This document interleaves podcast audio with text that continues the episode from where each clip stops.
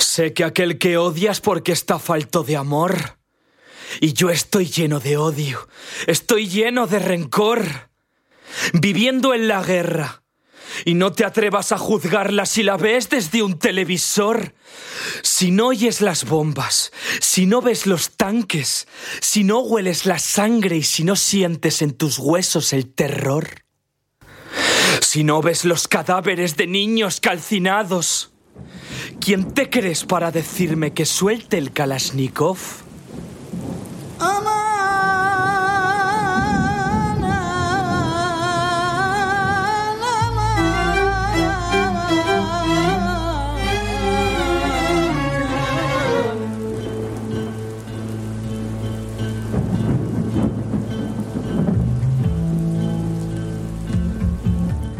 No estoy seguro si este va a ser el último programa de Bienvenida a los 90 en esta emisora.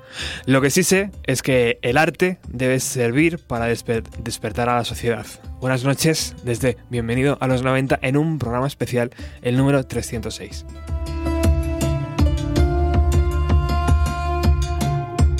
Al otro lado está Alex Gabasa y hoy nos visita Rondo. Entre los escombros y miembros no hay Dios, no hay milagros, hay llantos, cientos. Charcos color sangre, sangre carmín del rico que brinda. ¿Y quién paga la cuenta, camarero? ¿Quién paga el cava y caviar de Occidente? Pues las masacres. Entre los escombros hay niños, niñas, que no cumplirán más años uñas incrustadas en paredes, tras las que el vecino europeo hizo como que no oyó. No han cumplido ni 15 y ya tienen perpetua. En la tierra donde la libertad sufre un terminal esquince y la justicia es fuego fatuo. Sigue luchando, niño palestino, aunque piedras sean tus armas y tanques porte el destino. Y tú, Cierra los ojos y suelta los fajos. Abre los tímpanos y siente las bombas y misiles como relámpagos, procedentes de la inclemente nube, despacho del infierno, apodado Europa y bautizado Thanatos. Cierra los ojos hasta sentir como tu propio miocardio pesa hasta sentir cada centímetro cúbico de oxígeno que inhalas. Cierra los labios y deja que hable el silencio. ¿Lo oyes? Son los suspiros de Ramala.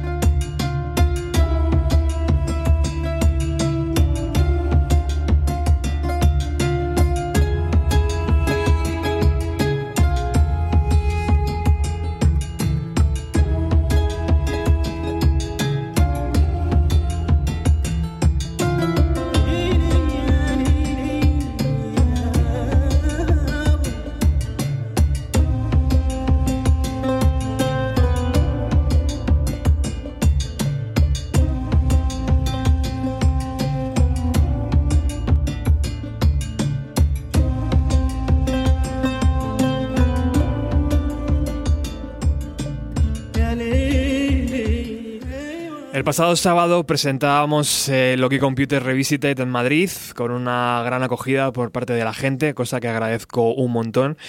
Y desde aquí os mando pues muchísimas gracias. Me llamó mucho la atención la cantidad de niños que había en, la sala y eso fue sin duda una gran sorpresa.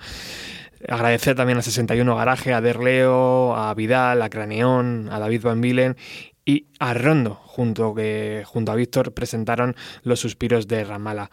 Yo no sé, chicos, muy buenas noches a los dos. Si tenéis la misma sensación que yo, eh, yo tuve la sensación de que un tractor pasó por encima, ¿sabes? Aquello estaba diseñado para hacer una fiesta de presentación de un disco eh, que hemos hablado muchas veces en el programa, pero de repente nos topamos con otro proyecto, ¿sabes? Que ¡pram! pasó por encima. ¿Qué tal, eh, Rondo? Buenas noches, ¿qué tal? Buenas noches. Lo primero, muchísimas gracias por, por invitarnos a, a Big Black Kiss, Víctor Tarín y a mí a este programa y permitirnos expresarnos libremente. Sí, luego iremos con eso, ¿no? Porque eh, ya hay alguna radio que ha dicho, ha marcado X, ¿no? Ha dicho no. bueno, mm, ha habido alguna y no será la última, pero es, es una cosa que es la censura en este país, es una cosa que está ahí, que seguirá estando ahí y lo importante es que, que sonemos allá donde podamos y, y si nos intentan capar el micrófono en unos sitios, pues subirlo en otros, ¿no? Hola, Víctor. ¿Qué tal, Robert? Buenas noches. Muy buenas noches. Vaya, vaya lunes nos hemos pegado todos, ¿no? Me parece nos a mí. Hemos pegado un lunes que esto sí que ha sido un tractor, pero, pero de verdad para todo. Pero bueno, siempre un, un placer, un placer. Yo hoy lo pensaba, estaba trabajando y lo pensaba, digo, yo con Roberto llevo ya de amistad y de trabajos. Yo y ni de, me acuerdo, tío. Pues unos 17 años unos 17, ¿sabes? Y entonces y también quería darte las gracias por como tu, como uno, tu hijo, ¿no? ¿Cuántos tiene tu hijo ahora? 22. 22. Los años que tiene Rondo. Casi, casi. Es casi más mayor su hijo que Sí, yo. sí, sí, Joder. Y bueno, hoy, mm, trabajando lo pensaba y decía, "Jo, me- llevamos un montón de, de años de amistad, Roberto y yo, y haciendo cosas. Y, y otra de las cosas que te quería decir por darte las gracias, porque siempre eres una de las personas que siempre cuentas conmigo y has contado. Bueno, pero ¿cómo no voy a contar contigo si eres un virtuoso? Bueno, tú que me quieres mucho. Bueno, lo primero que tengo que preguntaros a los dos es cómo han confluido estos dos mundos. ¿Cómo Rondo y Víctor se han conocido? ¿Cómo. Víctor y Rondo se han... Eh, La historia es preciosa. A ver, por favor, sí. Es muy digna de ser contada la historia. Pues eh, en 2016, 2016 o 2015, 2016, eh, me llamaron para un evento en San Sebastián de los Reyes, eh, en un auditorio porque querían un músico. Yo, yo soy violonchelista, ujú. estudiante superior de conservatorio y, y me llamaron porque eh, necesitaban un músico para un evento por la por la República, no, no, en memo- por la memoria histórica era. Eso es. Y me dijeron que había un pianista que iba a tocar y que bueno que me contactaron porque sabían que yo era chelista y estábamos comprometido con, con la lucha antifascista y me llamaron y dijeron que bueno que me- si me ponían en contacto con el pianista para que tocáramos juntos alguna pieza musical, ¿no? Entonces me pusieron en contacto con Víctor eh, y para que tocáramos una versión de la lista Slinder en dicho evento, ¿no? En memoria de, de los antifascistas asesinados. Y bueno, pues lo que pasó hay un, un lío, ¿no? Nos trataron bastante mal a los músicos, a nosotros dos en ese evento, nos marearon mucho, como suele pasar con los músicos, que se les pide repertorio a la carta a última hora, entonces preparamos una versión de la lista Slinder y a ultimísima hora, bueno, nosotros eh, dijimos que nos gustaría tocar la Internacional Socialista en dicho evento, porque mm, aparte por lo que representa es una... Ellos querían que tocáramos el himno de Riego y nosotros propusimos tocar la Internacional porque era más genérica, no era solo republicana, sino era por la, la clase obrera. Y aparte que es más bonita melódicamente la Internacional. Y bueno, lo que pasó es que se, se negaron los organizadores a que tocáramos eso, PSOE y otros partidos, porque como siempre pues no querían mojarse y era mojarse demasiado y bueno, eso ya pintaba un poco feo, ¿no? Y lo que pasó fue que a última hora, eh, nosotros teníamos pensado tocar la lista Slinder, pero nos trataron tan mal y, y de una forma tan fea que yo con Víctor pues dijimos, bueno, vamos a tocar la lista Slinder, acabamos el tema, me hago un solo de chelo así súper bonito y la, y la enlazamos con la Internacional Socialista, la colamos, ¿no? La colamos. Eh, nos prohibieron terminantemente tocar la Internacional Socialista, los partidos estos, porque no, porque no. Eh, entonces fuimos al evento, tocamos la lista Slinder, el auditorio estaba lleno, acabamos de tocar, me toqué yo un solo de chelo y, y tocamos la Internacional, ¿no? Eh, el público aplaudiendo, cuatro ahí en el camerino dando vueltas diciendo qué cabrones. Y así es como nos conocimos Víctor y yo. Fue ese, fue el primer contacto. A mí algún político cuando terminamos entre bastidores me, dijeron, "Qué cabrones". me acer- se acercaron y me dijeron no la habéis colado. Y fue Pero bueno, chicos, realmente, no, es curioso, pero realmente nos conocimos en unas circunstancias de, Mm. de rebeldía. O sea, realmente desde, desde el principio hemos retado a, a la autoridad y eso yo creo que es muy simbólico. Y luego, pues lo que vino después, pues Víctor me conoció como chelista, no como rapero. Yo le dije, pues yo también rapeo. Y dijo, ah, sí, no sé qué. Y di un concierto el siguiente fin de semana en la tienda La Mandrágora, en Sanse, pues con un equipo muy básico, en una tienda de ecológica. Sí. Y Víctor vino a verme y bueno. Y le gustó. A mí me encantó, a mí me pareció arrollador, con los medios técnicos más mínimos que se puede tener. Estaba cantando con un, altavoz de, de, de Nada, Discman, que era nada, eso. Eso, bueno, lo más ínfimo, ínfimo, yo creo que los niños estos que le traen un radiocase con micro a los pequeñajos de, de 3 y 4 años para que canten tenía más. Bueno, eso era lo de menos, ¿no? Pero yo me fijaba en Rondo y con su portátil, lanzando sus bases, rapeando y demás. Y yo miraba a mi mujer, le, le miraba y decía, joder, es que este chaval tiene un potencial increíble.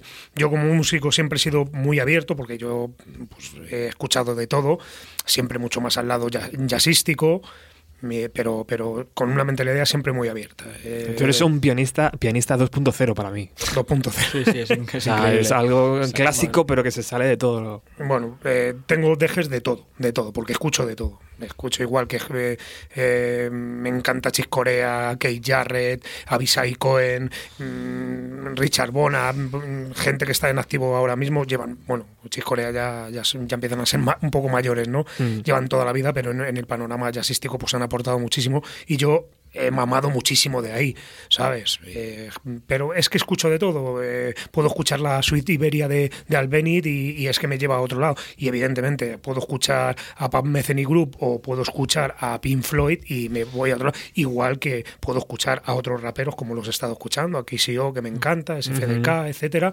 Y, y- y, pues me, me considero una persona con la mentalidad muy, muy, muy, muy abierta musicalmente. Lo que es bueno y está bien hecho, pues está bien hecho. La caña, yo hay algunas veces me, me pongo a los Reggae King de Machine y me encantan, me- caña bien hecha. Que el otro día creo que vosotros nos comparaste Sí. y yo dije, jo, pues gracias por la comparación.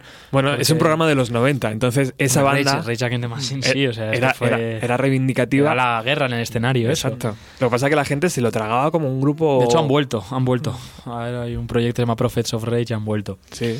Y luego, pues bueno, después de ese conciertillo, eh, fue como muy progresivo, ¿no? Después del conciertillo eh, pasó algo curioso, la vida, ¿no? El septiembre siguiente, unos meses después, yo cantaba en un evento y él to- estaba, nos encontramos en el mismo cartel, tocaba con otra banda de teclista, Qué bueno. con la Ganga Calé. Con la ganga Calé. Un abrazo para Un ellos. abrazo para, para estos compañeros. Fabulosos.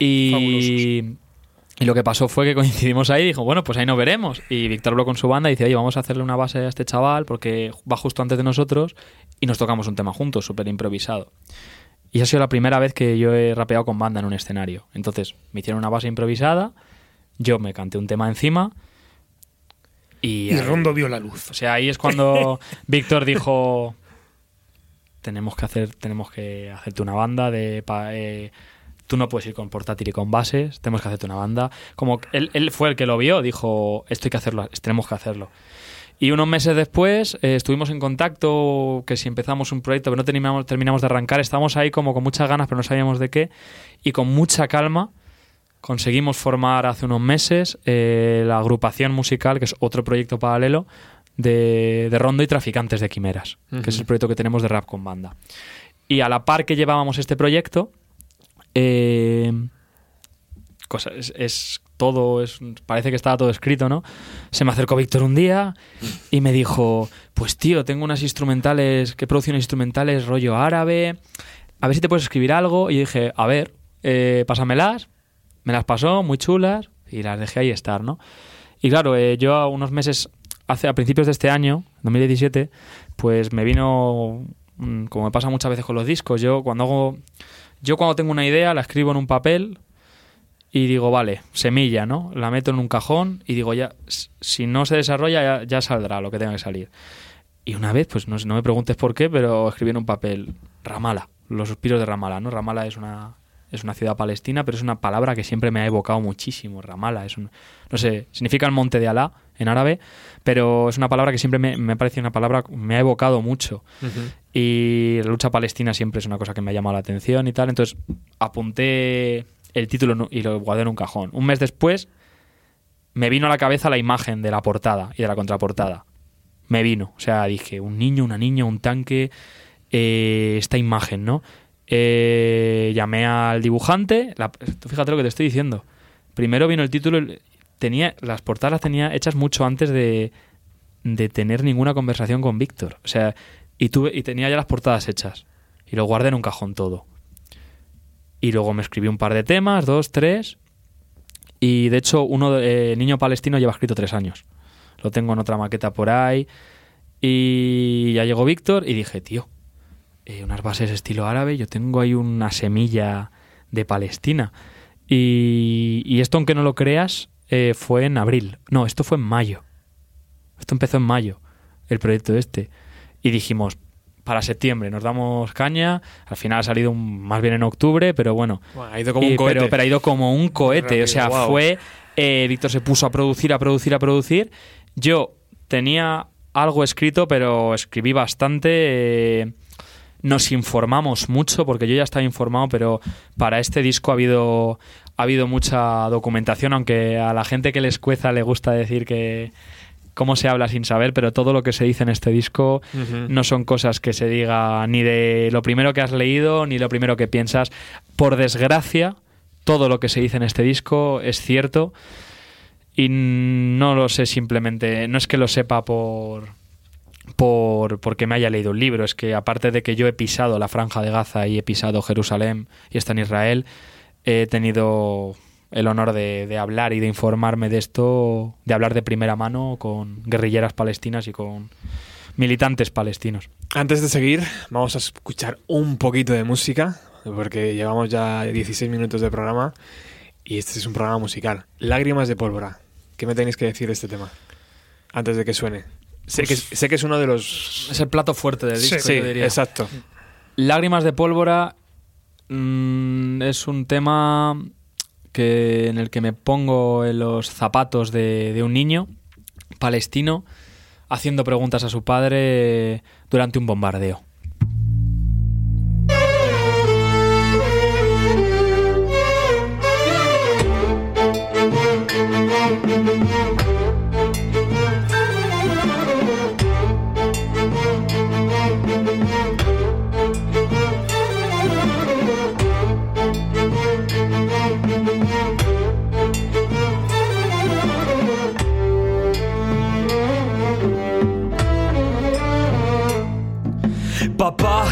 ¿Quiénes son Occidente?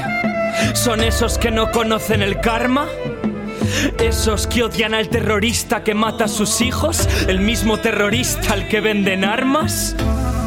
¿O son esos que nos dan lecciones sobre cómo defendernos?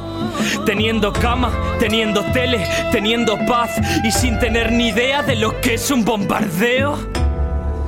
Papá, ¿por qué niños contra tanques? ¿No son ellos y su doble moral de mierda? ¿La que dice que disparar a un desarmado es de cobardes? ¿Por qué Ramallah arde? Papá, ¿por qué Europa calla y vende armas con las que nos acribillan?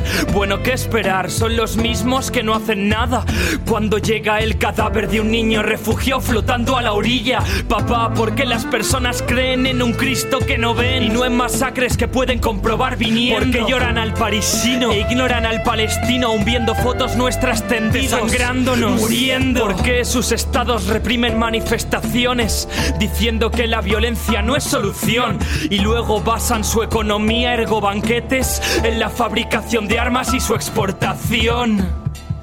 ¿Por qué?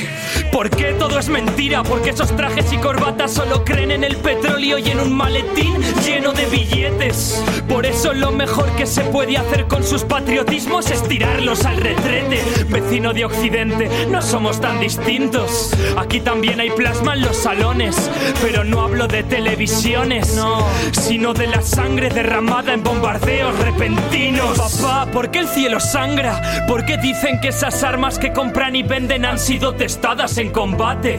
Si donde las han testado es en el cráneo de mamá y de mis hermanas. ¿Por qué la herida de Palestina nunca sana? ¿Por qué es así el ser humano? ¿Por qué llora cuando muere en Europa alguien en algún atentado? Y aquí morimos cientos cada día y miran hacia otro lado. ¿Es porque no tenemos Torre Eiffel, eh, papá? ¿Es por mi color de piel? ¿Es por mi religión? ¿Es porque la carne primermundista vale más? Papá, ¿por qué tanta hipocresía? ¿Eso que llaman sociedad son humanos o fundamentalistas de la más cruel de las misantropías? ¿Cómo tengo que decírtelo? Nos están acribillando, masacrando, mutilando, encarcelando en nombre del más sádico sionismo y proclaman aleluyas reclamando una tierra, una tierra que no es suya. Ten cuidado, hermano. Ahora no dispares a ese tanque con la bandera de Israel, porque lo han vuelto a hacer otra vez. Han vuelto a poner a un niño palestino de escudo humano, lo pagaréis muy caro, lo juro. Aunque sea en otra vida, aunque sea en otro mundo. Si dejar pudrirse al prójimo es pecado, la franja de Gaza es testigo. Estáis todos condenados. Por Occidente, no es que estéis callando, es que os estáis lucrando con la sangre que rocía nuestros campos. ¿por qué ese dron me mira? ¿De verdad sería capaz de disparar? Sé que es un robot, pero sé que hay un ser humano viéndome desde una pantalla apretando el gatillo desde algún lugar. ¿Por qué esos hombres con la bandera de Israel tiraban piedras a la tripa de mamá cuando estaba embarazada? ¿Por qué me separan de mis amigos levantando muros con vallas electrificadas? Papá, ¿cuántos muertos necesitan para cesar esta barbarie? ¿Por qué lanzan misiles en los almacenes donde está nuestra comida? ¿No entienden que tengo hambre? ¡Sionistas! ¿No entendéis que tengo hambre? ¿No entendéis que como niño paz exijo? Las palas deberían ser para excavar y buscar tesoros. Y no para cavar la tumba de nuestros hijos. ¿Por qué niños contra tanques? ¿Por qué Ramala arde? ¿Por qué tanta indiferencia e hipocresía, papá? ¿Es porque la carne primermundista vale más? Entonces, ¿con qué derecho van por ahí con sus crucifijos predicando sobre igualdad? ¿Por qué niños contra tanques? Qué?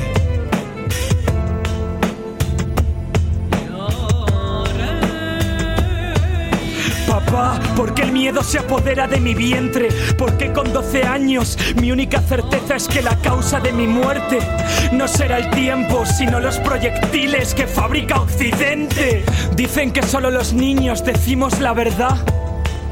¿Es por eso por lo que Israel lanza misiles? Sobre escuelas, guarderías y parques infantiles? ¿Por qué Ramala arde?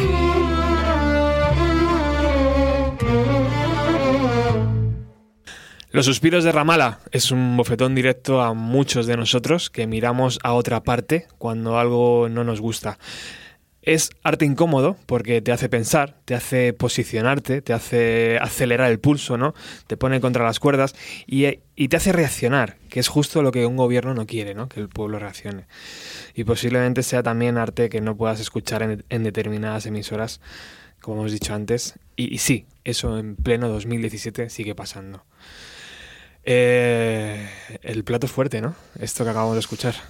¿Todavía eh, os sorprende? ¿O estáis ya, ya como trillados de escucharlo? No, yo eh, tengo que escuchar el, el, el, trabajo, como estábamos hablando ahora, cuando estábamos escuchando el tema, más tranquilamente, mm. porque ha sido un trabajazo, eh, muchísimas horas y, y bueno, pues mm, hay que coger un poquito de oxígeno ahora mismo. Y lo que decía yo, perdona Víctor, de el arte incómodo es así, ¿no? O sea, el arte tiene que hacer que la gente piense, ¿no? Es que un trabajo conceptual como Ramala, si no remueve conciencias, es que algo, como dice Rondo, Yo creo algo has hecho mal. Más que, más que hacer pensar, que está muy bien el arte que hace pensar, pero bueno, yo creo que el, el arte, o sea, eh, mm, como algo más genérico, el artista, sea el pintor, sea el músico, sea tal, su objetivo es cambiar el estado emocional del espectador. ¿Hacia qué? No lo sé, pero cambiar su estado emocional.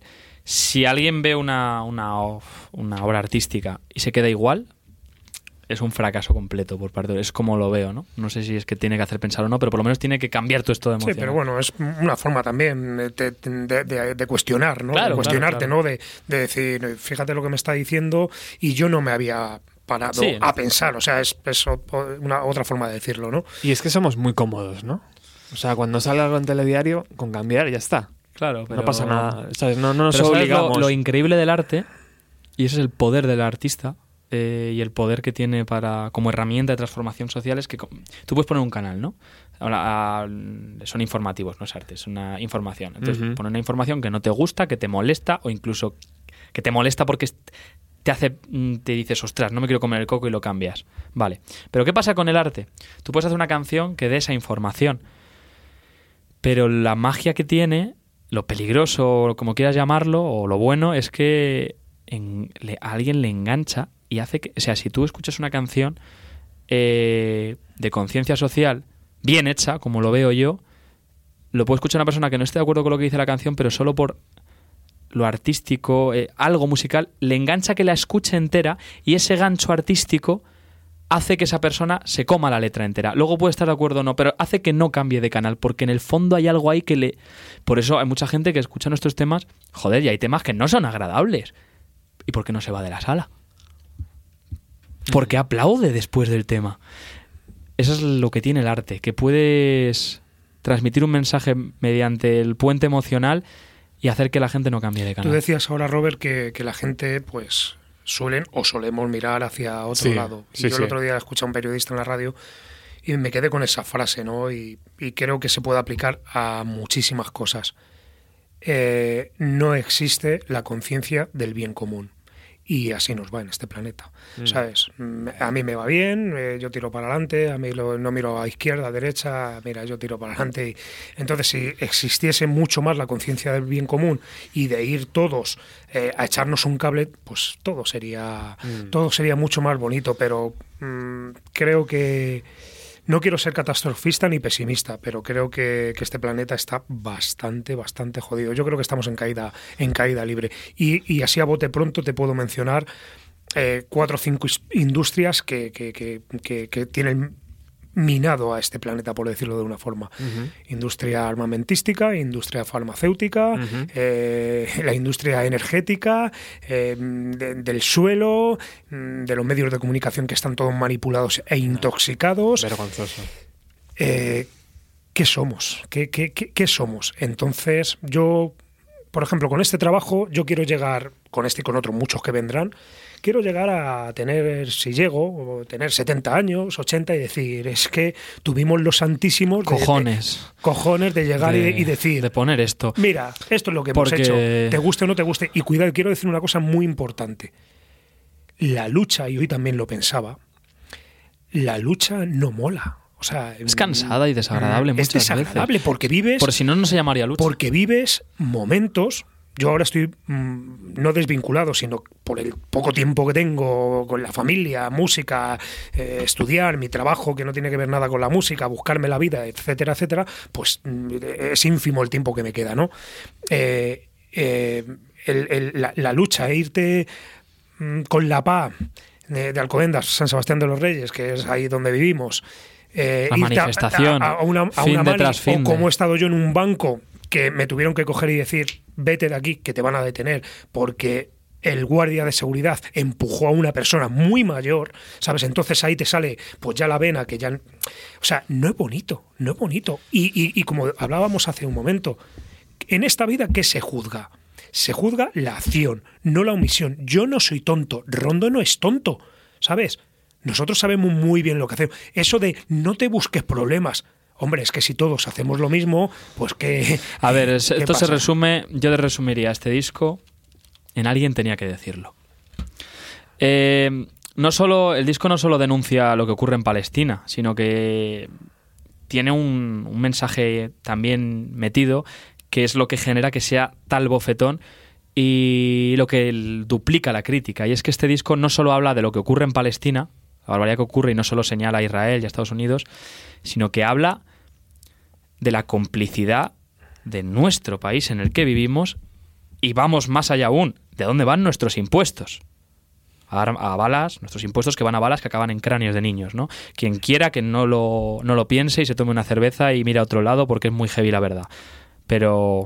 Entonces lo que tiene este disco es que denuncia lo que ocurre en Palestina, denuncia la complicidad de nuestro país y fíjate qué bestia la complicidad involuntaria nuestra con nuestros impuestos, porque no decidimos que esos impuestos van a las armas, pero van, y al mismo tiempo eh, tiene una perspectiva, es la que le hemos querido dar de, no es decir humildad, de autocrítica. Es decir, este disco no, no lo hemos escrito como diciendo, pues mirad aquí nosotros cuánto sabemos, vamos a daros una lección sobre Palestina y mira, no. Eh, este disco está escrito de, siempre desde el punto de vista de, eh, esto lo han escrito dos personas que viven en Madrid y que seguirán viviendo en Madrid. Por eso el videoclip de los suspiros de Ramala, las escenas en las que salgo yo rapeando, estoy en Gran Vía, con mis adidas y con la ropa que llevo. Yo no estoy vendiendo ninguna peli. Yo estoy haciendo un trabajo. Fuera hipocresías. Estoy, estoy intentando concienciar a la gente, pero estoy diciendo que yo vivo en la capital y a mí no me están cayendo bombas todos los días. E incluso yo, aunque intente con este disco ponerme en su lugar, sé que nunca llegaré a una cuarta parte. Y de hecho el disco acaba con un, un poema llamado Carta a Palestina que expresa totalmente lo que estoy diciendo. Cuando yo hago este disco y ataco a Israel y ataco a los cómplices, acabo el disco diciendo al pueblo palestino que lo siento. Lo siento porque yo soy parte de, la pocilga moral de Occidente, ¿no? Hay una, hay una, cosa que también es a destacar. El directo de este, de este disco, tuve la suerte de vivirlo el sábado, y, pero tiene algo muy importante, ¿no? Por un lado, el virtuosismo de, de Víctor, sus manos que hacen milagros. Pianista, sí. Y por otro lado, eh, ver a un chaval joven, 22 años, tocando el cello como lo hace Rondo. Eso es importante. Ahora hablamos del, del cholo, iba a decir. del cello, del cello. Pero antes quiero escuchar este tema con vosotros, por favor.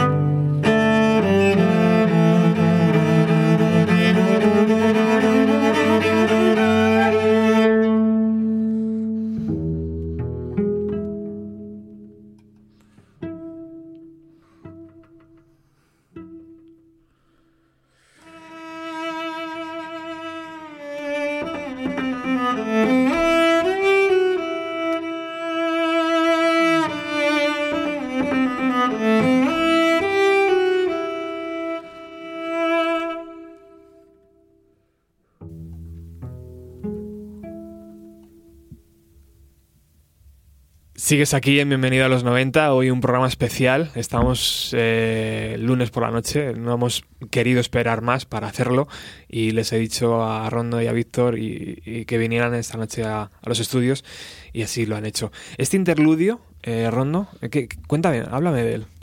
Em, este interludio es un arreglo que he hecho, no es una composición propia, como es un arreglo que hice de, de la pieza clásica Sherezade de las Mil y una noches de Nikolai Rimsky-Korsakov, compositor ruso, mezclado con, con un arreglo que he hecho para cello de Unadicum, que es un poema y canción popular palestina. Unadicum significa por mi tierra.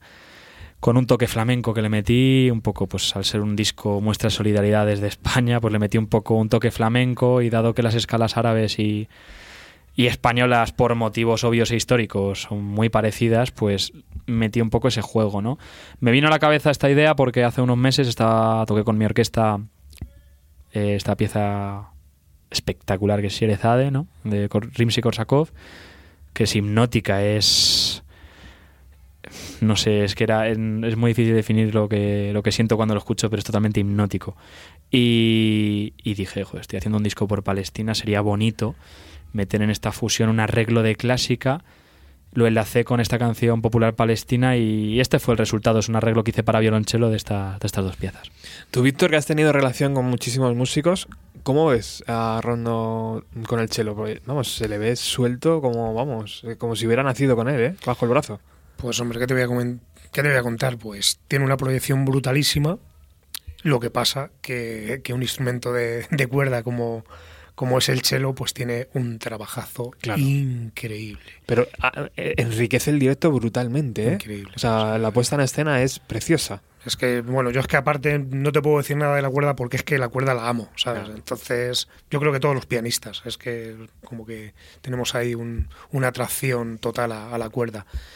Y yo la primera vez que vino a mi casa, precisamente a, bueno, el día de antes. De, preparamos la lista. Eh, sí, que, preparamos el, el, tema este y, esa gordura eh, es, increíble, pero él como músico pues tiene, tiene una base increíble porque ya está en el superior del conservatorio. Imagino que ahí también las cosas funcionaron mejor, ¿no? Porque estás hablando con alguien que te es que, hable tu, mismo lenguaje. Víctor y yo lo que tenemos, por lo que funcionamos también es porque no solo por la base musical, que, que hace que es que nuestros ensayos es que preparamos los directos en nada de tiempo, sino que también es que nos entendemos porque tenemos el mismo concepto, somos los dos súper prolíficos, mm.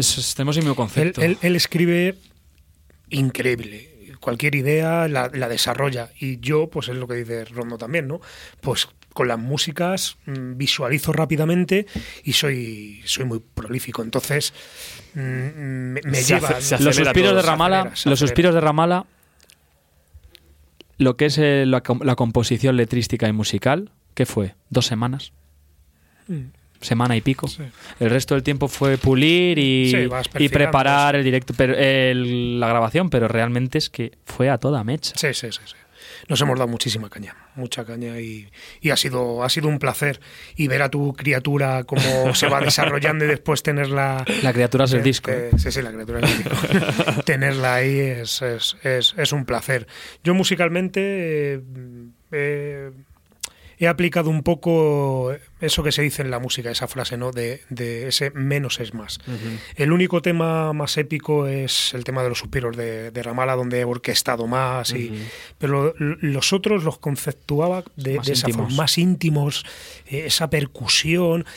Quiero decir una cosa muy importante también. Eh, prácticamente el 95% del disco musicalmente la producción está tocada a tiempo real. Sí, sí, sí. esto no. Eh, no solo la música ha sido compuesta y producida por Big Black Keys, sino que ha sido tocada a mano. Es decir, esto no son samples. Es una cosa muy importante porque ahora en el rap pues, hay mucho productor que copia y pega, ¿no? Eh, Víctor, Víctor es un pianista que toca todo a mano. Y eso cualquier persona que quiera venir a los conciertos lo podrá comprobar.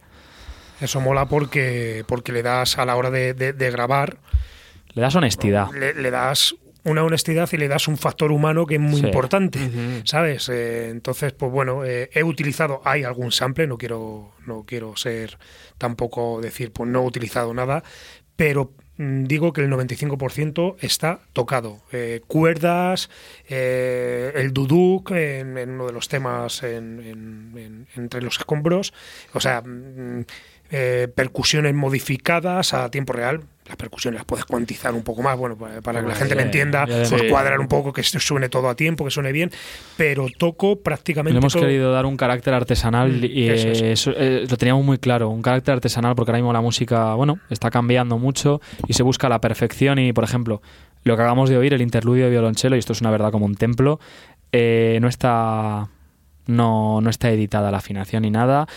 Tiene sus perfecciones, sus imperfecciones, se me oye respirar, se oyen los trastes y es como lo hemos querido hacer. Queríamos hacer un trabajo honesto, no solo letrísticamente, sino musicalmente. Bueno. Yo, una de las cosas que le decía a Rondo, digo, tenemos que trabajar. O sea, yo como compositor concibo la música y es algo que creo que se ha perdido con esa, con esa asquerosa palabra que, que se le ha puesto al- a la industria de la música, que es ese producto. Sí, a los discos se le llaman producto, Producto. Y- y- y, a escuchar música se le llama consumir. Nos, des- nos desligamos completamente de, de ese concepto, de esa perspectiva. Yo, yo trabajo, cada cuatro compases me tienen que poner los pelos de punta en mi casa. Entonces, yo estoy trabajando y si estoy saturado, pues lo dejo, apago el equipo y me voy. Pero vuelvo y me tienen que poner los pelos de punta. Sí, y, sí. y veo el track que estoy haciendo de cuerda y lo vuelvo a grabar y lo vuelvo a tocar y le doy otro énfasis. Eso, por favor, toda la gente que estáis y queréis tocar, hacerlo, que se ha perdido mucho la parte artesanal para de la nos- música y así nos está yendo. Para nosotros este disco no es, no es- no es un producto, son nuestras vísceras en un CD. Y es como lo vemos. Eso es. Y eso es así. Antes a micro cerrado hablaba con, con Víctor, porque él y yo, 17 años, ¿no? Nos 17 conocemos. años. Ujú. Eh, entonces ya, pues con mirarnos pues, más o menos eh, nos calamos. Pero el otro día cuando conocí a Rondo, le decía a Víctor que lo que más me gustó de él es que era muy desconfiado, ¿sabes? Que me miraba ahí como diciendo, a ver este barbudo ahora qué coño va a hacer, ¿sabes? ¿Por qué va a querer que toque aquí en su fiesta y cosas de esas? Y eso me, me flipó, tío, porque me, me recordó que una vez fui joven, ¿sabes? Y yo también desconfiaba de la gente mayor, ¿sabes? Y me, Uf, bueno, pues no te imaginas de lo que confío de los chavalillos. Ya Me- ni te cuento. Peor Joder. todavía, ¿no? No, pero Me gustó mucho dicho, eso. No es, no, es, no es desconfianza, Mm. es estar en guardia. En general, no es, no es paranoia ni nada, pero es estar en guardia, es estar preparado. Yo se lo he dicho a Víctor, yo no soy derrotista ni soy pesimista, pero siempre me espero lo peor. Y si va bien, guay. Y si va mal, ya, ya sortearemos los obstáculos, pero siempre voy preparado. Contigo se ha relajado ya, ¿no, Víctor? Contigo ya... Sí, pero tengo que decir una cosa. A ver qué dice. Eh, Rondo, no, hombre. eh, yo, yo tengo un concepto de él eh, eh, enorme. Que un chaval de 22 años eh, tenga los santísimos huevos de, de decir todo lo que suelta, de exponerse tanto, pues imagínate, para mí es un, un ejemplo a seguir. Después con todos los valores humanos que tiene. Mm, o sea, mm, ¿qué, qué te voy a contar? O sea, yo para mí es un, es un 10 de chaval.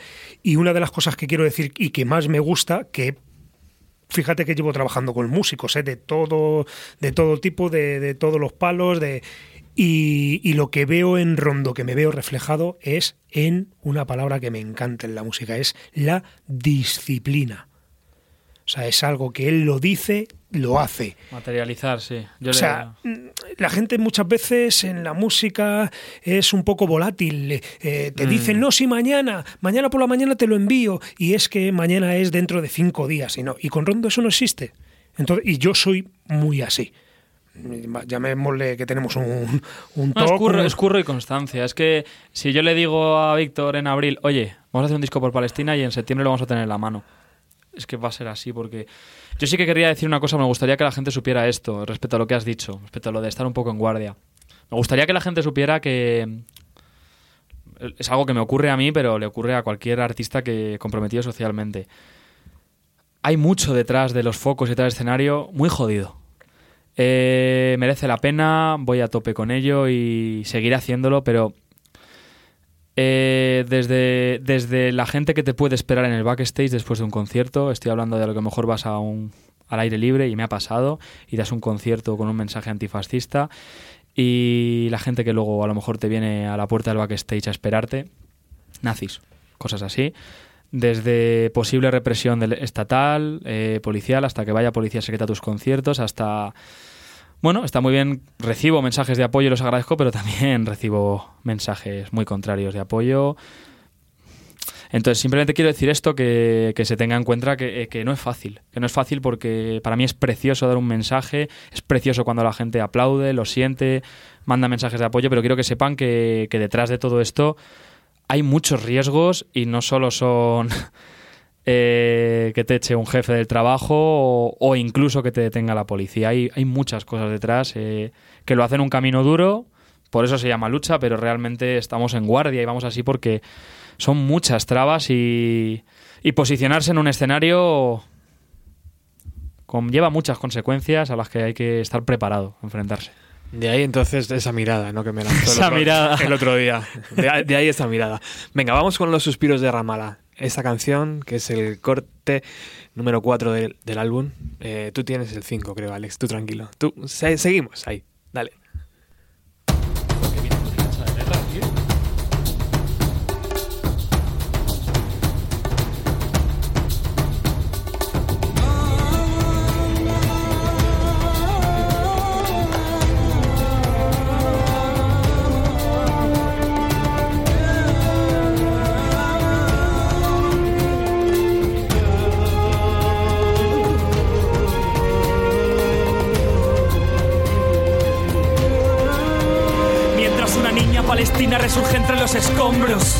Viendo un amanecer color sangre. Israel le arroba al ocre, mientras trajes llaman conflicto a lo que es una masacre. Mientras Israel bombardea otro hospital, un soldado sionista encarcelado otro chaval. Mientras en guardería sumo inhalan, mientras, mientras niños contra tanques en Ramala. Otro resistente grita por mi tierra, como lo hicieron los guanches. La libertad enferma y el pueblo a las armas al ver que misiles caen en parques y en escuelas. Estallan más bombas como relámpagos. Al cristiano le jode que generalices con el Ku Klux Klan. Ellos tachan de terrorista todo musulmán hipócritas, como Obama al prometer cerrar Guantánamo.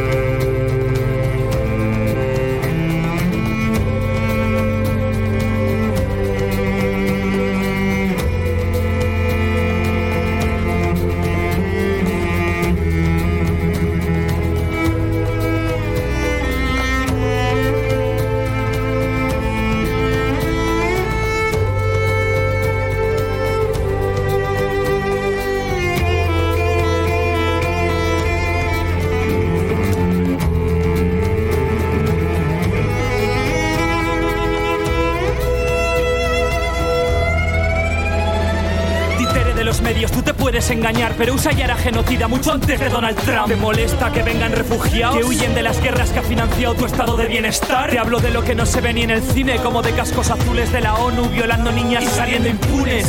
Traigo justicia poética, como el Vietcong ametrallando a los marines. Respeto al brigadista revolucionario, que juega la vida en la franja de Gaza por ser solidario. Sin las armas no se puede vencer a Israel, al igual que sin armas no se podía haber tumbado el orgullo ario. No confundas judaísmo con sionismo, antisionistas que no antisemitas. No es lo mismo. Siempre antifascista y las cosas El claras. corazón partido, una parte está en Gaza, la otra está enrollada. Por ella no pasea Peter Pan, pólvora y metralla son el desayuno. España séptimo mayor exportador de armas del mundo. El precio, que un niño se despierte mutilado y nauseabundo. Amor para la niña palestina, que no volverá a abrazar a su papá por culpa de Israel y sus patrullas que metrallan sin piedad. Sin piedad. Reclamando una tierra, una tierra que no es suya. Los mayores terroristas no llevan pasamontañas, sino traje, corbata y el gobierno de una nación. Siempre condenaré el terrorismo que practica Estados Unidos, Occidente y el Estado español. Otro soldado utiliza un niño de escudo humano y una madre palestina está enterrando a su bebé. Mientras tú desde el sofá y tele de plasma pretendes decirle a un pueblo invadido cómo se ha de defender. Damos la masacre de Sabra y Shatila, más de 3.000 palestinos asesinados a sangre fría. Perdonamos el imperialismo británico de y la invasión tras la guerra de los seis días. El muro de la vergüenza con valla electrificada levantado por Israel para que no entre ni comida. Los terroristas más sangrientos, Sharon Busafnar y Obama. Por eso lo gritaré. ¡Viva la tercera intifada! Mientras colonos apedrean a una embarazada y a causa del bloqueo colas para el pan no acaban. Drones israelíes disparan ambulancias y misiles caen sobre ayuda humanitaria. Mientras un niño palestino corría hacia un tanque con dos piedras, gritando a su pueblo: Vamos, que las armas son suyas, pero esta tierra y la dignidad son nuestras. No hay tiempo mientras las calles arden. Basta de medias tintas, posiciónate. La neutralidad es el búnker del cobarde. Decides, amigo, con el opresor o con el oprimido, con el opresor o con el pueblo palestino. Desde la primera intifada, No es que la sangre salpique, es que ya cala. Basta de simular sorderas. Si dejas que hable en silencio,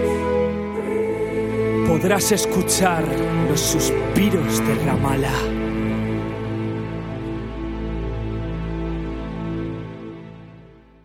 Ramala, eh, antes decía Rondo que era el monte de Alá, el monte de Dios, eh, ciudad palestina situada en Cisjordania, a 13 kilómetros de Jerusalén y a 23 de Belén.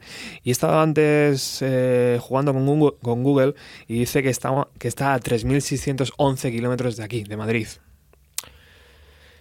Lejos, pero no tanto, ¿no? Fíjate, me ha sorprendido. Eso no, no sé. No Eh, sabía. Ese dato nuevo yo, yo tampoco le, le tenía. Eh, está muy lejos, muy lejos, y como decía antes Rondo, pues que nosotros mm, vamos a seguir viviendo aquí. Mm. Es una forma de... Es un trabajo honesto. Exactamente. Es un trabajo honesto que no pretende, No- yo no quiero pretende dar lecciones a nadie, solo pretende a nadie. lo que te comenté otro día en el concierto. Yo cuando hago rap social, rap político, aunque a la, a la ultraderecha les cueza mucho y me diga, no tienes, no tienes ni puta idea, no tienes respeto, no, no, vamos a ver. Yo no estoy pretendiendo...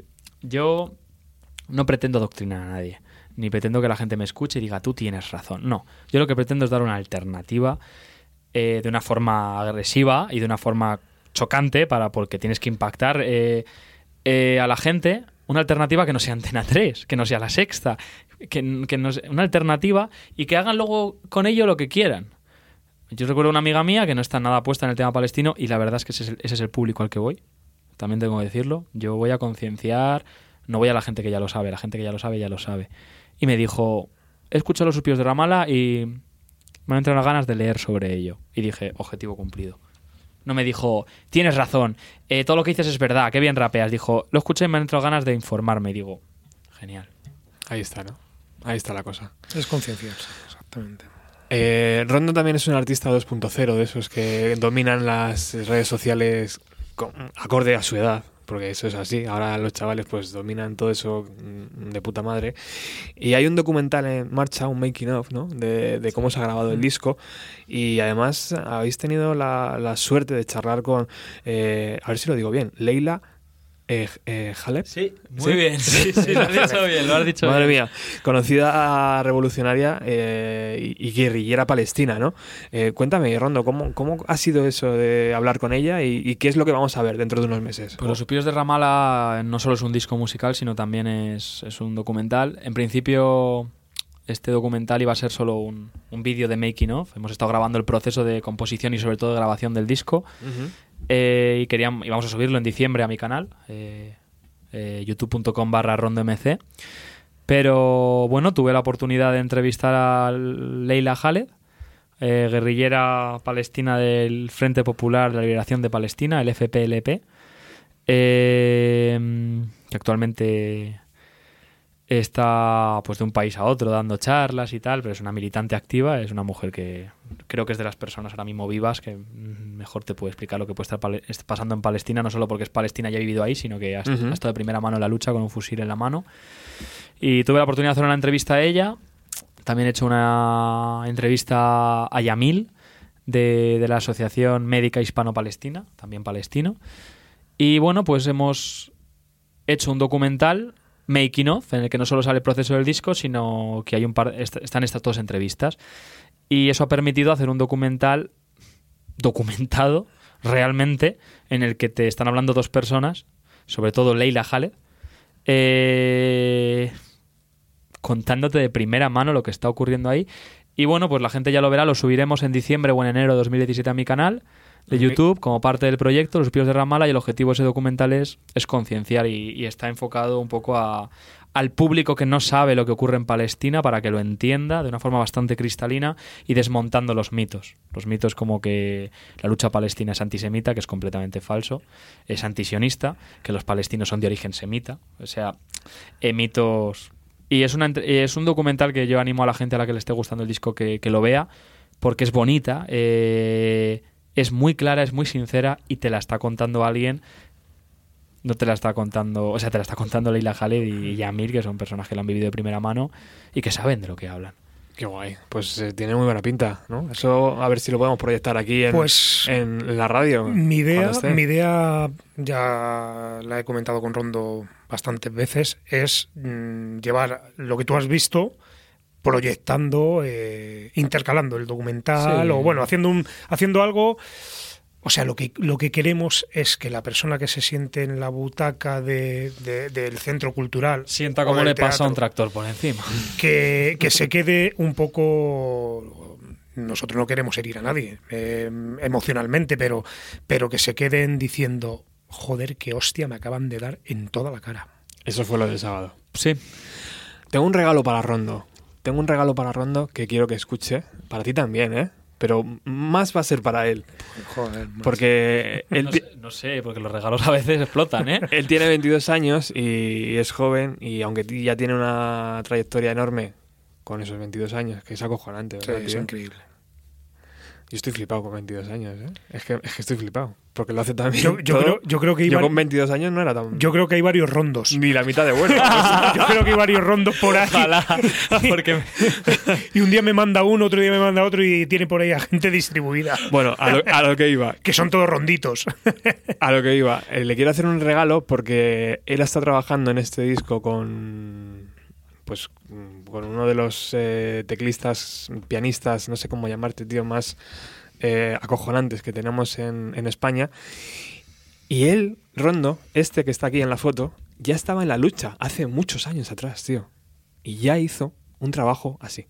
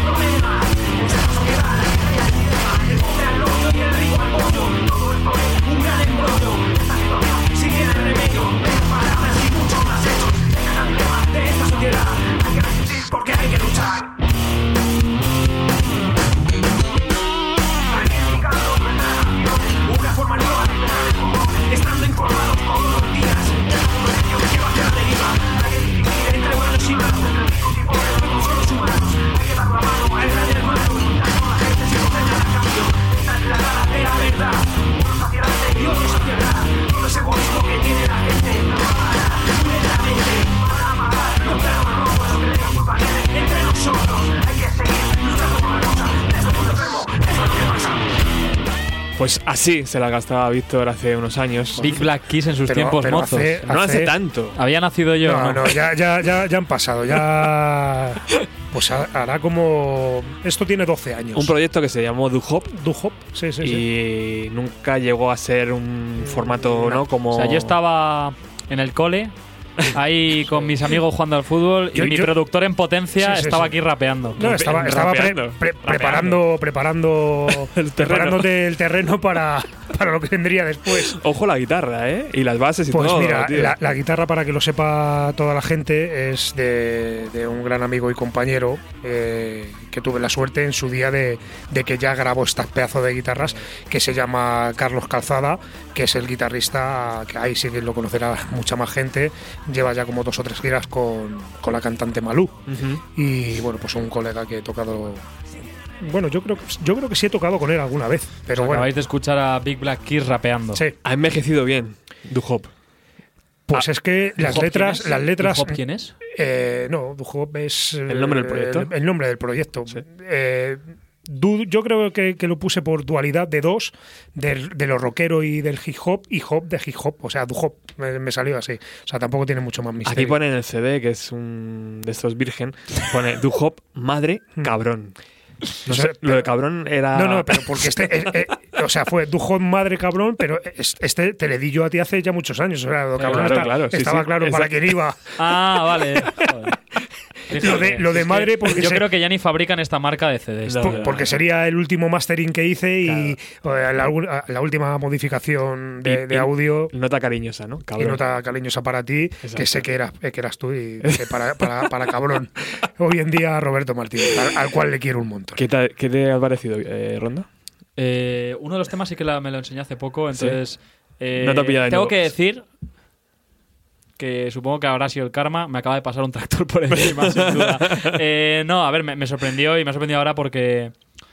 Joder, es que de repente escuchar a Víctor rapeando y... Claro.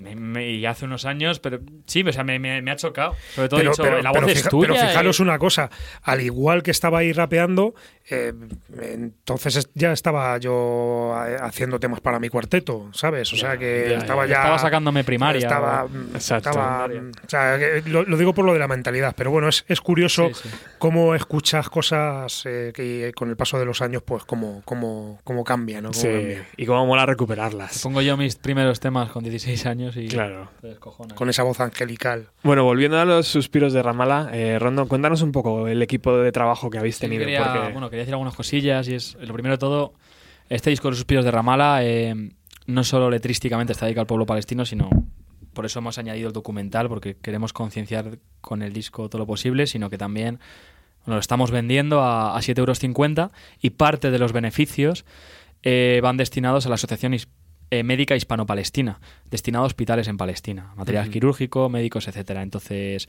el disco cuesta 7,50 euros, parte de los beneficios son solidarios y si alguien quiere comprarlo, pues escribiendo un correo a rondo95.hotmail.com. Eh, decir también que, que este disco cuenta con un trabajo visual, audiovisual, que está en YouTube. No solo son canciones, sino que en YouTube podéis disfrutar de los vídeos de cada canción. Lo podéis encontrar en el canal de YouTube nuestro, que es youtube.com barra rondomc. youtube.com barra rondomc. Y ahí podéis ver todos los vídeos. Y son vídeos que han sido trabajados, editados, montados y unos cuantos han sido grabados por Resistencia Films. Un saludo para él. Eh, también denunciar la represión que está sufriendo Resistencia Films, todo nuestro apoyo y, y bueno, eh, también han estado los vídeos Profeta, que ha grabado el vídeo del interludio de Chelo, un saludo desde aquí. Dar las gracias, todos estos vídeos están subtitulados a árabe, todas las letras las hemos subtitulado a árabe de una forma simbólica para dar apoyo al pueblo palestino y quién sabe si les llega eh, estas canciones, pues que pudieran entenderlas, ¿no? Que Leila Khaled, por ejemplo, pudo, gracias a los subtítulos, pudo entender el disco y, y se lo, se lo pu- pudimos poner y preguntarle qué le pareció, ¿no? Y, y vio la letra subtitulada. Agradecimientos a Doppler Media, que ha sido quien ha grabado, mezclado y masterizado todas las voces y el cello. Un trabajazo. Agradecimientos a los traductores que lo han traducido a árabe, a Munter, a Mohamed y a Irene Picón. Eh, agradecimientos también a, a Aitor eh, Fernández, que ha hecho la portada y la contraportada, un trabajazo artístico. A Lucas Fernández por todo su apoyo logístico y a Javier Estarelles. Y. Y, a, todo- Robe- y a Roberto Martínez. a Roberto por- Martínez por, y, por darnos voz y hoy. de todo Hombre, no. corazón a Está fuera del equipo. toda la mm, un agradecimiento de corazón a, a Big Black Kiss, a Víctor Tarín por, por darme la oportunidad de, de escribir y rapear sobre semejantes obras maestras musicales, porque lo digo así. Es espectacular la producción musical de este disco y, Estoy de acuerdo. y en el rap se infravalora mucho la producción musical y, y en una canción de rap importa mucho, mucho más de lo que muchos creen eh, la música y las instrumentales. Así que Genial. un saludo para todo el equipo. Un saludo para ellos. Vamos con ese último tema, Niño Palestino. ¿De qué habla este, esta canción, Rondo? Niño Palestino es un poema que escribí hace años. Lo rescaté para este disco porque tenía que estar en este disco. Es un disco dedicado a los niños palestinos, niños y niñas palestinas. ¿Por qué tanto énfasis en este disco en los niños? ¿no? Porque la, la masacre que sufre el pueblo palestino eh, cobra muchas vidas de niños. Y como bien dice el epílogo de este disco, mm, nada justifica el cuerpo de un niño muerto en la esplanada. Nada. Y aquello que lo justifique siempre estará en el lado contrario a mí. Sea la bandera que sea, en nombre la cual se haga. Y porque si hay alguien que no ha hecho nada, son los niños. No tienen la culpa de nada. Ni los niños ni la naturaleza. Son esas dos cosas, esas dos. No cosas, esas esos dos seres que no tienen la culpa de nada y que lo pagan. ¿no? Entonces este disco está dedicado al pueblo palestino, pero especialmente a los niños palestinos, por eso la portada es un niño y una niña delante de un tanque, porque es, es una idea que cogí de, de una, la famosa foto de un niño tirando el piedra a un tanque, porque es que creo que no hay mejor forma de definir esto. Y escribí este disco y este poema dedicado a los niños palestinos que mueren a diario eh, bombardeados. Y bueno, Vamos a escucharlo.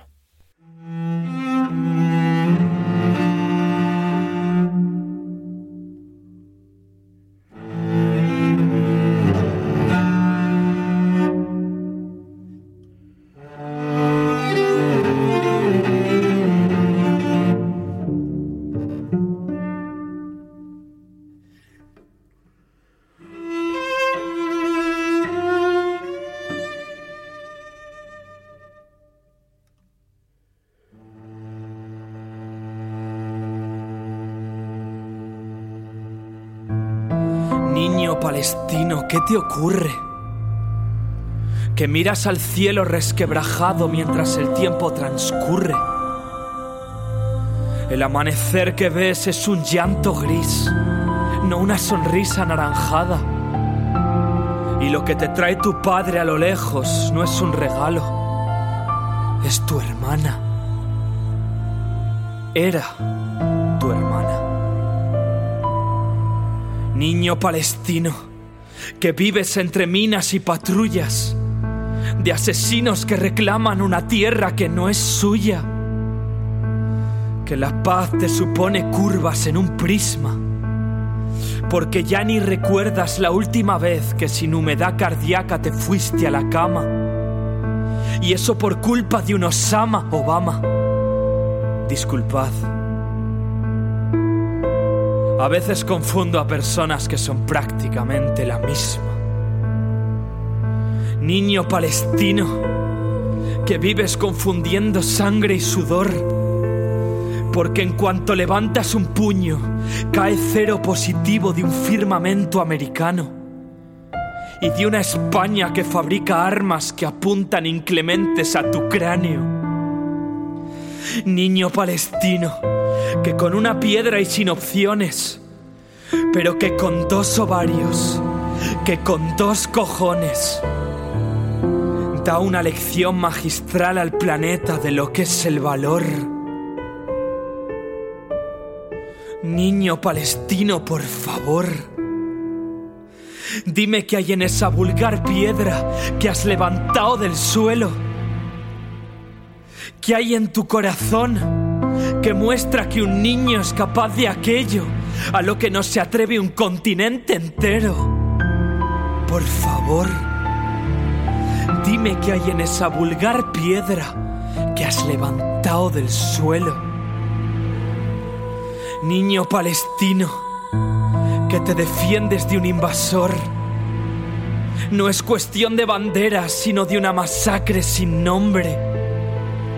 Segmentar a una tortuga con un cuchillo y nombrar sus partes es el equivalente a establecer fronteras.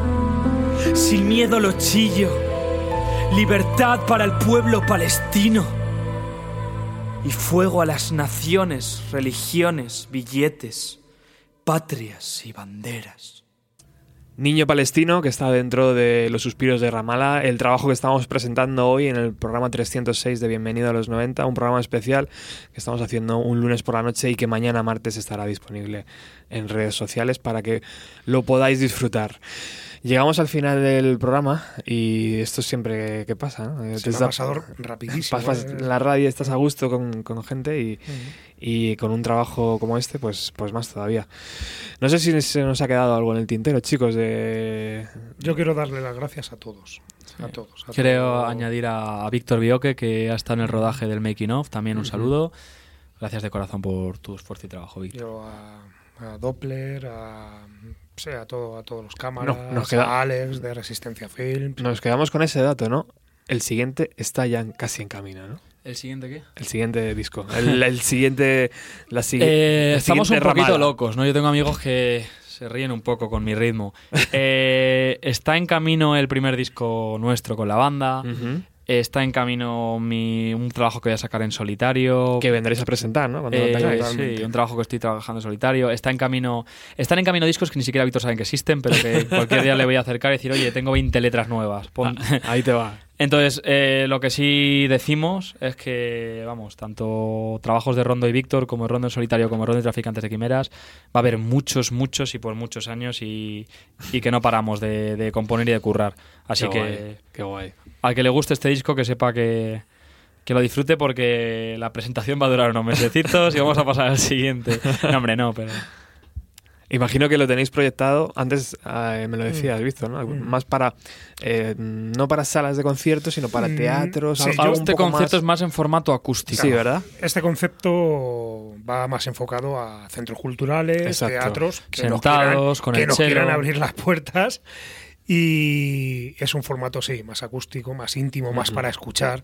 Y yo no lo veo tan enfocado para salas de conciertos y demás, ¿sabes? Que no quiero decir con esto que... Sí, que que el otro, el otro que día se hizo Es un pero- formato nuevo, es un Sí. formato, yo nunca he hecho esto, es un formato acústico, yo estoy sentado con el chelo. Pero quiero matizar una cosa, el formato acústico, eh, o sea, la gente en directo con nosotros, ya lo viste tú el otro día, Sí. eh, está escuchando el disco, Sí. el disco, porque ahí sí, por es obvio Ah, un poco por cómo están las cosas, eh, no, te- no nos podemos permitir llevar a más músicos, más banda y por presupuestos y demás. Entonces, pues eh, yo disparo los tracks del disco, yo toco en directo, Rondo toca su cello en directo, Sí, sí. mm, eh, can- eh, rapea, canta en directo, y, pero es un formato acústico con un apoyo semiacústico con, Sí. con un apoyo con un apoyo de, de los tracks del disco no o sea que no- la gente no va no va a escuchar algo o sea va a escuchar lo que hemos escuchado hoy aquí entonces pues, Perfecto. Pues lo vamos a escuchar entero, incluso con el epílogo. Eh, mm, mm, cuéntanos, esta espe- despedida, antes hablabas de ella, esta despedida que dice que has tardado 22 años, ¿no? En- Este, este, este poema a capela eh, es el que cierra el disco y bueno, es la- como la conclusión del disco. ¿no? Eh, es muy importante cómo empieza y cómo acaba, ¿no? El disco empieza con la abertura, que ya es un golpe, es como eh, una- un golpe sobre la mesa sobre quién, quién nos creemos nosotros, yo me incluyo en ese quién te crees, para juzgar una guerra la que no estás viviendo, una masacre la que no estás viviendo. Y el último poema es una forma de decirle al escuchante occidental y decirle a Palestina con una honestidad cristalina, eh, es una disculpa, es una, es una carta a Palestina, es una disculpa eh, diciendo al pueblo palestino que, bueno, que lo siento, lo siento porque lo escucharéis ahora. Es una, es una carta sincera en la que intento simplemente mostrar que yo he hecho este disco, pero sé muy bien quién soy, dónde estoy, lo que hay, y tengo los pies donde los tengo y... Última pregunta, ¿qué dijo Leila? Leila Khaled escuchó únicamente la canción de los suspiros de Ramala Ajá. y lo que dijo cuando lo vio, eh, en el making of sale, eh, dijo que tenía mucha fuerza, que era todo verdad y las imágenes estaban muy bien esco- escogidas porque demostraban que cada cosa que se decía era verdad. No sé, narcó las cejas y miró un poco de diciendo, hostia, no me lo esperaba, ¿no? De hecho, al principio estaba un poco reacia con la entrevista porque no sabía muy bien quiénes éramos y, y le puse el videoclip antes de la entrevista y se tranquilizó, se sentó y ya empezó a hablarme de la lucha armada tranquilamente. Así que eh, ella lo vio y asintió, lo que significa que no le chirrió, dijo, esto es lo que ocurre y, y lo dijo una guerrillera, entonces creo que... Genial. Pues Víctor, gracias, tío. Pues como siempre, Robert, un, un- un enorme placer darte las gracias y, y que es un placer haber hecho este trabajo con, con Rondo, que estamos ahí codo, codo siempre. Y, Y, y a, y a por el próximo. y a por el próximo, y a seguir currando. Nosotros es currar, currar. La vida es esa. Rondo, gracias, tío. Por Gracias a ti por- Gracias, Robert. a tu emisora por invitarnos. Os voy a pedir un favor a todos los que habéis escuchado y descargado este podcast. Hacerlo llegar por ahí. ¿Sabes? Regalarlo, enviarlo, eh, que se mueva, que se mueva. Nos vamos con el epílogo que suena así. Querida Palestina, lo siento. Lo siento por tardar tanto en oír tu llanto. Lo siento. Soy la disculpa de Occidente que se llevó el viento. De veras, lo siento porque siento vergüenza de que en mi DNI aparezca el nombre del mismo país que aparecen los misiles que caen en vuestros hospitales y escuelas. Lo siento por haber sido un títere más, más preocupado de la fiesta que de haber financiado sin saberlo las bombas que os mutilan con mis impuestos. Lo siento por haber llegado a pensar que sé lo que es tener problemas, sin tener ni idea de lo que es que misiles caigan a diario en parques infantiles, colegios y escuelas. Reniego del trapo que me imponen. No creo ni en las banderas, ni en los himnos, ni en las alambradas. Creo en la solidaridad. Y creo que nada justifica el cuerpo de un niño muerto en la explanada. Lo siento. Porque me guste o no, pertenezco a ese occidente que os oyó gritar y no hizo nada. Ese occidente que sobrevoló vuestro SOS y pasó de largo a pesar de ver vuestras bengalas. Y aunque quizá no sea culpa mía directamente, os doy esta disculpa, que sin duda os debe, pero que nunca os dio Occidente. Lo siento.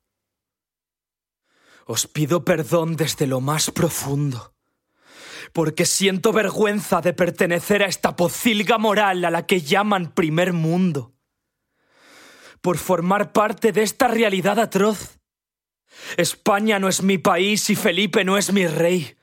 Mi única patria son los escombros donde yacen los cuerpos de los sin voz. Os mando esta disculpa, mientras la piel de la justicia compite con la Antártida.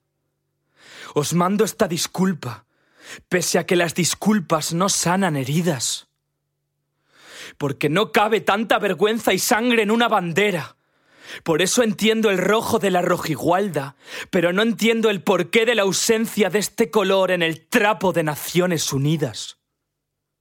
Si la bandera de Israel ilustrara lo que predica en lo cierto, no sería una estrella azul, sino la imagen de un niño palestino muerto.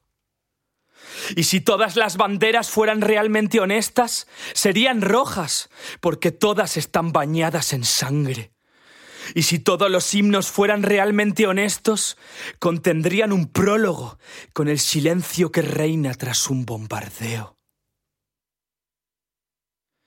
Lo siento, porque pertenezco a ese occidente que os oyó gritar y no hizo nada. Que sobrevoló vuestro SOS y pasó de largo, a pesar de ver vuestras bengalas. Me llamo Rondo, y desde Madrid, de todo corazón, niños palestinos, os pido perdón por tardar 22 años en escuchar los suspiros de Ramala.